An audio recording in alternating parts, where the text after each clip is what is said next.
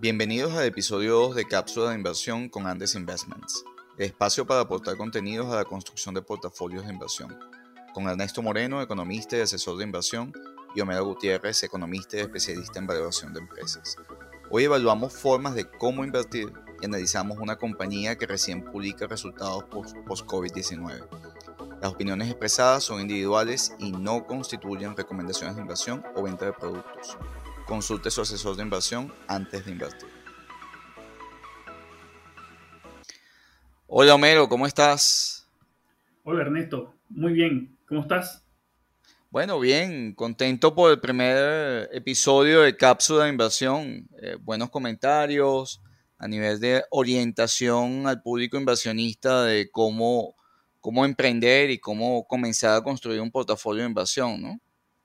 Sí, de mi parte también recibí buenos comentarios eh, y esperamos seguir generando contenido para ayudar a, todos en este proceso de inversión, ¿no? Que adelante en este proceso de inversión. Estos son periodos de mucha confusión, sobre todo cuando hay eh, mucha publicidad peligrosa para la gente, donde se le invita a la gente a esquemas muy riesgosos, que hablaremos un poquito más adelante de ello. Sí, sí, sin duda. Bueno, Ernesto, eh, ¿cómo estuvo la semana en los mercados, por cierto? Oye, los mercados estuvieron muy estables, Homero. Eh, todos estos días, bueno, el fin de semana sabes que, eh, hubo información y así abrió el lunes con informaciones de aumento de los casos por COVID-19.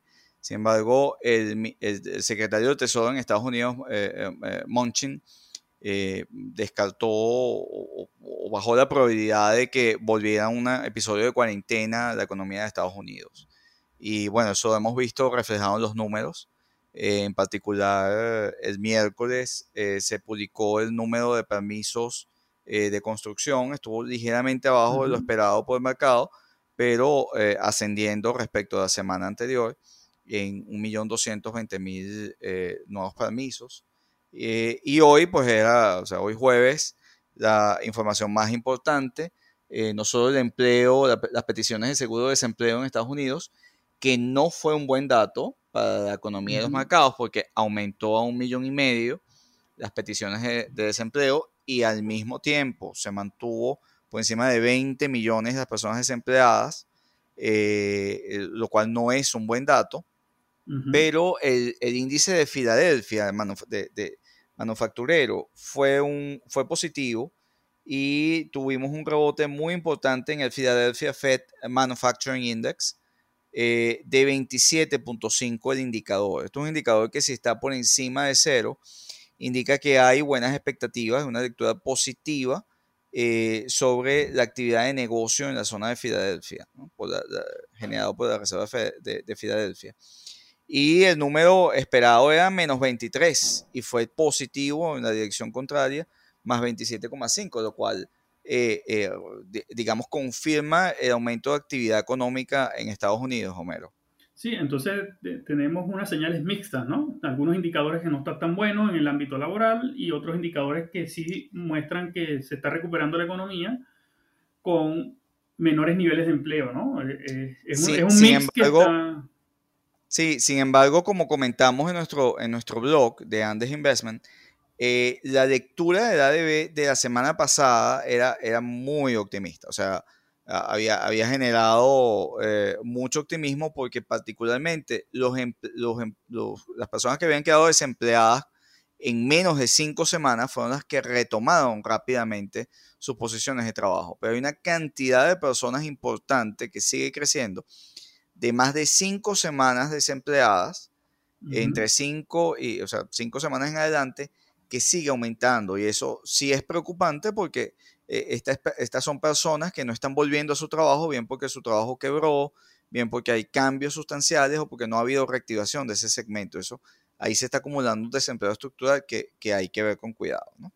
Sí, también podría ser un cambio en la forma en que están trabajando las empresas que de alguna manera pueden haber estado reduciendo la cantidad de trabajadores a, un mínimo para, para, avanzar, ¿no? Para, para, la recuperación económica. Ah. Lo cual, eh, eh, sí, claro, pero eh, eso, eso sigue sumando al desempleo estructural y es parte de la preocupación del cambio en, la visión y en el modelo de negocio eh, en, este momento en la economía y, y, en las previsiones de cómo invertir, ¿no? Aprendiendo a invertir. El libro de un inversor muy famoso, ¿no? De Benjamin Graham, el inversor inteligente, que se lo recomiendo a todos nuestros, nuestros escuchas por demás, ¿no? si lo tienen a la mano o lo pueden comprar para leerlo, está, está muy bueno. Graham hace una diferencia eh, que yo creo que en este momento es muy importante entre inversión y especulación, ¿no? Eh, para ilustrarlo un poco mejor a, nuestro, a, nuestro, a nuestros escuchas, podemos decir que es una diferencia entre inversión y trading, ¿no? Para llevarlo un poco, aterrizarlo un poco más a la situación actual.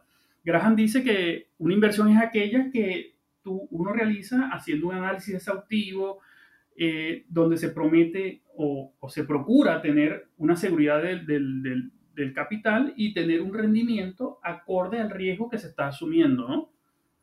Eh, entonces, en ese sentido, también eh, hay que agregar que cuando alguien compra una acción en el mercado de valores, estás comprando la parte una cuota parte de un negocio en marcha, ¿no? Entonces es muy diferente hacer trading, que es una actividad que bien hecha eh, y por profesionales, eh, eh, tiene todos los beneficios y, tienen pueden tener un retorno adecuado, pero para las personas que no son inversores profesionales puede ser muy peligroso para su, para su, su proceso de inversión.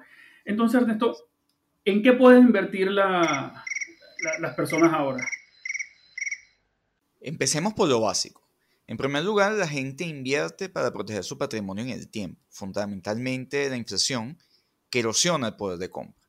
Pese a que en la mayoría del mundo la inflación se ubica en un 3% anual, esta representa una pérdida de 20% en el poder de compra en, digamos, 6 años y casi 35%, o sea, más de un tercio de, tu poder de compra en 10 años. En segundo lugar, la gente invierte en función de lo que conocen y de sus hábitos culturales. Por ejemplo, muchos países que han sufrido crisis bancaria, como Argentina o México, su población mantiene altas cantidades de efectivo. Eso es como, como se dice en, en, Latinoamérica, mantener el dinero debajo del colchón. ¿no? Pero esto no cubre a la gente de la inflación. Entonces, por otro lado, la población eh, eh, hispana en Estados Unidos en general tiende a invertir en montar pequeños negocios de servicios como restaurantes, pequeños comercios. Sin embargo, en esta época post-coronavirus están muy afectados por, toda la cuarentena y lo que significó la pandemia y tendrán que repensar su estrategia de inversión. En adición, que montar un negocio per se representa llevar, llevar el pago de impuestos, gastos de mantenimiento, seguros, etcétera, que a veces la gente no los toma en cuenta y que afectan severamente la rentabilidad de las personas. este, eh, eh, en, tercer lugar, pues están los inmuebles, que son quizás la inversión más popular, porque existe, existe la percepción sobre todo de la generación de, de, de, los baby boomers y nuestra generación, la X, de que los ladrillos están allí y solo se los lleva un huracán. Pero los inmuebles tienen grandes problemas, Homero, como eh, por ejemplo el, el, el, tema de liquidez, el tema de, de manejar un negocio. Eh, eh, igualmente que paga impuestos, que paga mantenimiento, que paga seguros y que al final muchas veces la rentabilidad de un inmueble está por debajo de lo que genera una, una letra del tesoro. Quiero comparar algo muy sencillo, Mero. Eh, por, por ejemplo, cuando las personas llegan y compran un inmueble y esa persona dice, no, yo soy muy conservador y solo invierto en inmuebles, dice alguien que cree de esa manera. Entonces, debe responderse a la pregunta, bueno, y cuando hay crisis, tu inmueble no baja de valor. O, no, o crees que no le pasa nada porque lo ves ahí bien puesto y no ha habido una tormenta que se lo haya llevado. Sí, eh, El, riesgo está en el valor al cual tú puedas liquidar ese, ese activo y convertirlo en efectivo. Si usted no lo convierte en efectivo, no sabes qué valor tiene. No, y además tiene un, un, riesgo de liquidez, ¿no? Que si por alguna, eh, por alguna razón necesitas el dinero de, manera inmediata vas a tener que hacerle un gran descuento al valor de esa propiedad para poderla vender en el, para obtener el dinero en el momento que quieres, ¿no? Y, y, la gran diferencia con una cuenta de inversión es que usted ve el valor de su cuenta en línea y usted puede liquidar los activos que tiene en línea. Entonces, eh, eh, de, nuevo, son problemas de comprensión de, de, manejo de riesgo y de comprensión de lo que significa cada activo. Un inmueble sin duda es un activo en lo cual mucha gente culturalmente invierte, pero un inmueble no es líquido, número uno, eh, usted no sabe el valor al cual puede convertirlo, y como usted no ve su valor diariamente, piensa que eso es un valor que, que, se preserva y que está, y que está muy seguro, porque no pasa una tormenta y se lo lleva, pero la realidad es que usted no sabe en cuánto puede vender su inmueble hoy. Y es un mercado que tiene mucha menos, mucha menos liquidez. Ahora, Homero, ¿qué es el mercado de valores? es el acceso a la estructura de capital de las empresas que están registradas en determinados mercados o regulaciones. Por ejemplo, el New York Stock Exchange es el mayor mercado de valores del mundo en volumen monetario y el primero en número de empresas este, adscritas el NASDAQ, que es National Association of Securities Dealers Automated Quotation, esa es la, sigla, Es la segunda bolsa de, valores automatizada y electrónica más grande de Estados Unidos, que tiene más de 3.800 compañías y corporaciones y tiene eh, más volumen de intercambio por hora que cualquier otra bolsa de valores en el mundo. Esta, por ejemplo, eh, se caracteriza por tener muchas empresas de alta tecnología, en electrónica, informática, telecomunicaciones, biotecnología, entre otras. Entonces, las empresas cotizan que, cotizan en las bolsas cumplen regulaciones estrictas de rendición de cuentas en función de la jurisdicción en la que están.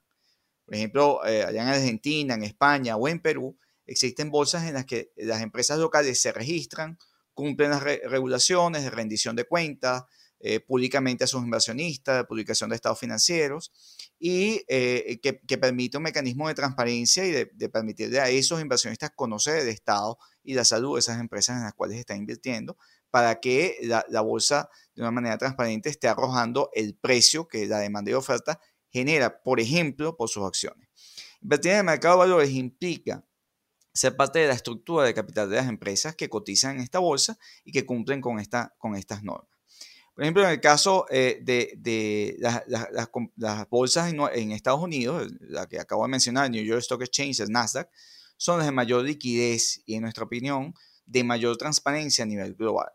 Porque eh, aparte de contar las empresas, eh, sobre todo en esta época post-COVID-19 y el cambio que supone para, la gente, para el patrimonio de la gente y los inversionistas, lo, lo, que ha ocurrido con esta cuarentena generada por la pandemia, eh, el gobierno, las empresas de Estados Unidos eh, cuentan con, el gobierno y con el mayor apoyo de liquidez conocido en la historia, equivalente a 20% del PIB norteamericano. Y esto es, esto es significativo, porque esto va a implicar que eh, las, empresas en Estados Unidos y evidentemente el mercado de valores, como ya se ha demostrado, tiene una mayor capacidad de recuperarse que el resto de las economías mundiales.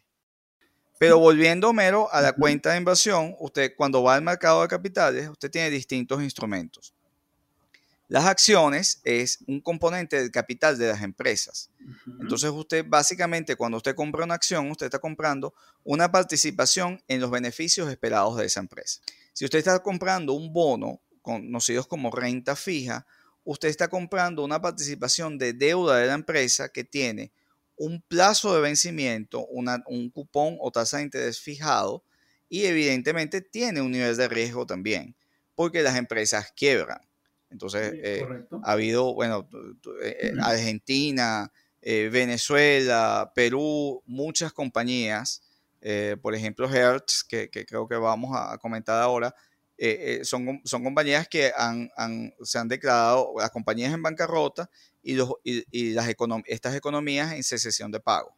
Entonces, los tenedores de bonos no han recibido ni su capital ni los intereses prometidos eh, por esa participación de deuda. En consecuencia, un bono también tiene riesgo, mero.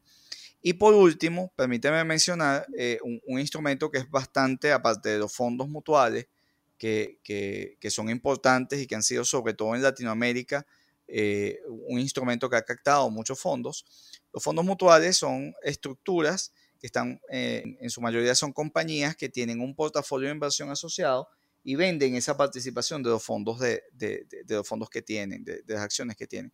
Sin embargo, suelen ser muy costosos, con grandes comisiones de, eh, por, compra, por, por, compra o por salida de, estos bonos y también tardan mucho tiempo en ser liquidados Y por último están los ETFs, que son Exchange Trade Funds, que son fondos cerrados y que son muy buenos para, sobre todo para pequeños inversionistas, para poder diversificar y fijar estrategias determinadas. Ahora, eh, el, comentario importante es que primero usted debe fijar para hora de invertir eh, bajo qué jurisdicción lo hace, a quién le coloca su dinero, cuál es su tolerancia de riesgo, descubrirla a través de un cuestionario o, perfil de, riesgo de inversionista determinar cuál es el menú en el cual usted va a invertir, cuál es el tipo de producto que más se parece a lo que usted está buscando. Y dejar de fantasear entre eh, eh, que le vendan por, una publicidad engañosa. El helicóptero y el avión. Exactamente. Y el Lamborghini. Y el Lamborghini, por supuesto. Que se ha hecho muy común en, en, las publicidades. O sea, a la hora de invertir, tenga mucho cuidado, eh, se, revise muy bien eso y, y una vez que ha determinado cuáles son los productos, pues defina su modelo de atención. Si lo va a atender un asesor de inversión, que es el que le va a orientar y va a tomar seguramente las decisiones de inversión por, eh, usted en función de su perfil de riesgo, o lo va a hacer a través de un, corredor, de una casa de bolsa, donde es muy importante eh, decir, Homero, en Estados Unidos la mayoría o los brokers más importantes no cobran comisión por compra-venta, que eso contrasta mucho, eh, sobre todo en Latinoamérica, en Europa, que cobran unas comisiones muy elevadas. O sea, tenemos en este momento uno de los grandes, eh, uno de los más grandes eh, brokers en Estados Unidos, es Charles Schwab, que acaba de comprar eh, a Meditrade, ya la fusión fue aprobada. Ellos son en este momento el segundo más importante en términos de custodia broker en Estados Unidos, por encima incluso de JP Morgan, que es uno de los bancos de inversión tradicionales. Entonces, es muy importante para el inversionista en conclusión, pues determinar dónde pone su dinero, cuál es el esquema, el modelo de atención que va, que, va, que, que, que, va a seguir, quién lo va a atender, si él mismo va a tomar sus decisiones de inversión, cuál es el menú de productos y qué implica ese menú de productos desde el punto de vista de riesgo, cómo mezclar y luego el proceso que estamos tratando y que vamos a ir en estas cápsulas de inversión ilustrando de cómo ir construyendo ese portafolio de inversión. Eh, me gustaría eh, retomar un solo punto, ¿no? cuando dice, cuando uno compra una acción de una empresa, uno está comprando la participación en los beneficios de la empresa, ¿no? Y como comentaste, lo de Hearst, que me llama mucho la atención, que eh, está mucho en las noticias y hay, eh, la acción está fluctuando mucho. Hertz es un ejemplo de una empresa que no le convendría a un inversor no profesional. ¿Por qué? Porque es una empresa que acaba de solicitar el Chapter 11, que es el, el, acuerdo de bancarrota, la protección de bancarrota, y es muy importante que los inversionistas sepan en qué están invirtiendo, ¿no? Eh, absolutamente, Homero. Estás viendo y tienes una compañía que, que, íbamos a comentar esta semana y un poco para ilustrar el proceso de inversión y, y, orientación de mercado, no para hacer una recomendación estricta de inversión que no, es, no es el sentido.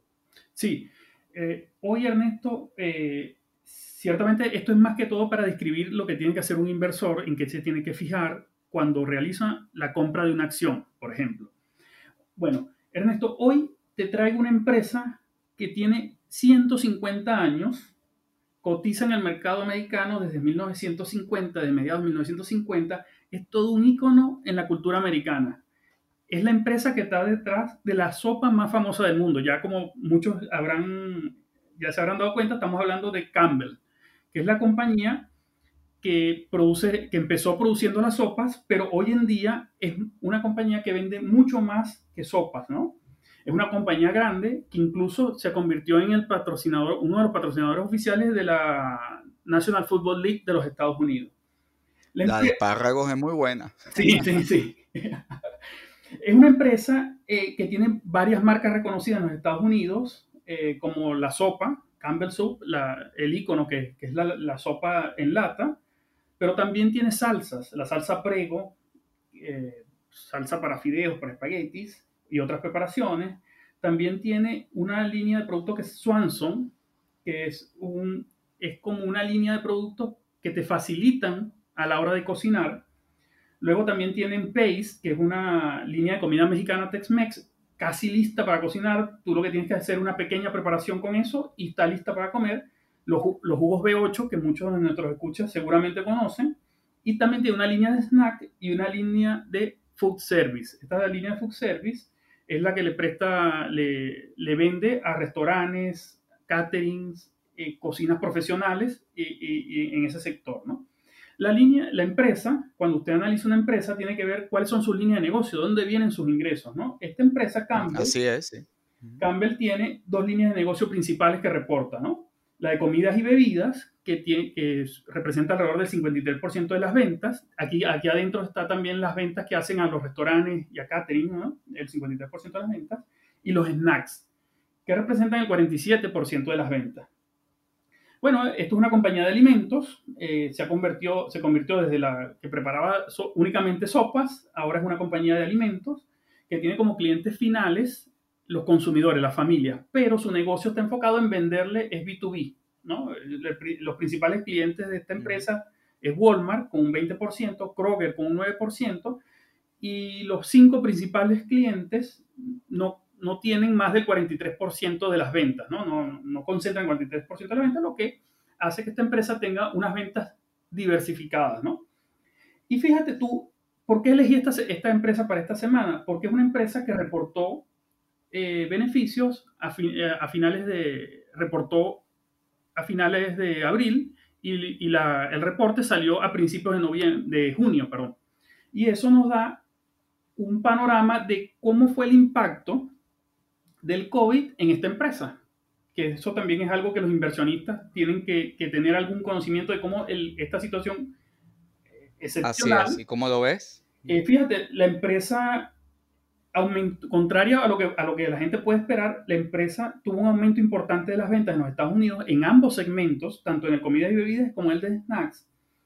Eh, este aumento de las ventas incluso fue tan importante que llegó a crear ciertos problemas en los inventarios, porque esta empresa compra eh, su materia prima cuando es temporada y la almacena, ¿no? Para tener eh, suficiente materia prima para, para, producir.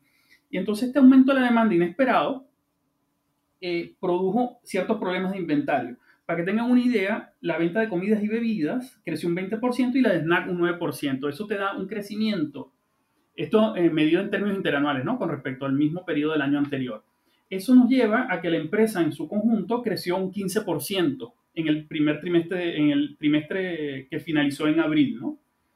Eso también eh, eh, llevó a la gerencia, fíjense también lo importante de, de, ver un poco, de investigar un poco sobre la empresa, la gerencia ante este aumento de las ventas cambió su perspectiva de ventas desde un más o menos 1% para el año 2020 hasta un 5,5% de crecimiento para las ventas en este año 2020, ¿no?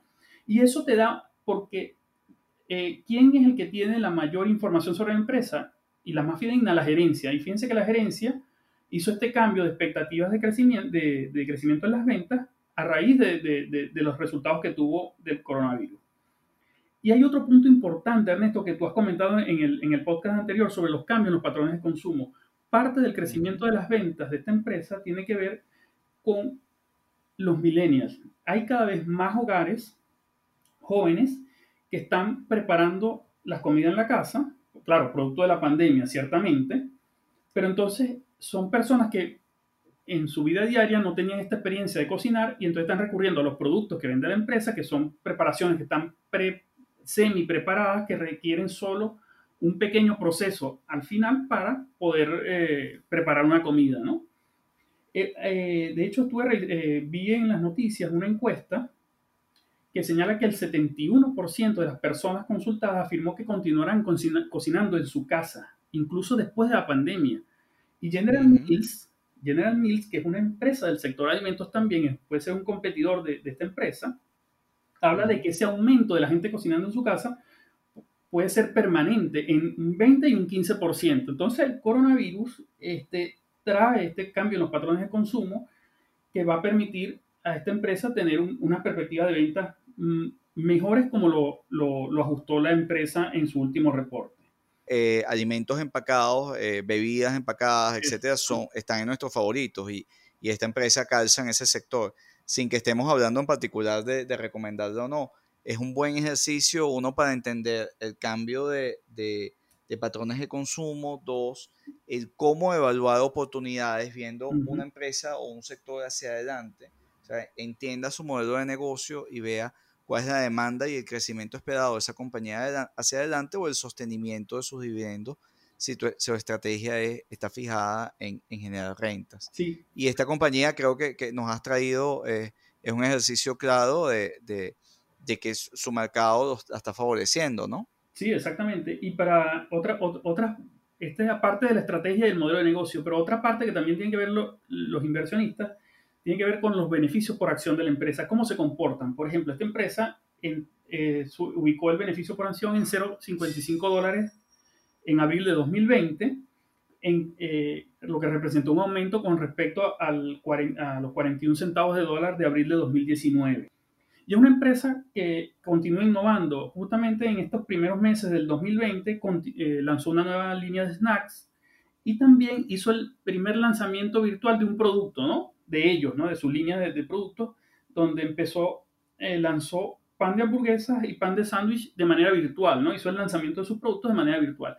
Entonces, ciertamente esto no es una recomendación de, compra de esta acción, sino queremos con esta acción ilustrar cómo interactúa el entorno económico con el modelo de negocio y cómo nosotros como inversionistas podemos identificar ciertos números y ciertas eh, de la empresa que nos permiten anticipar el performance o la salud financiera de esta empresa. Muy útil, Homero a la hora de elegir su menú de inversión y es parte del proceso que hacemos en Andes, evidentemente nos enfocamos en modelos de negocio, en salud de indicadores financieros, en capacidad de sostener operaciones, endeudamiento, sostenimiento del flujo de caja, porque eh, al comprar acciones o bonos de una compañía dentro de un sector, usted se está haciendo accionista de ese sector. Entonces usted quiere entender que ese negocio es sostenible, genera y crece en el tiempo. Buen ejercicio, Mero.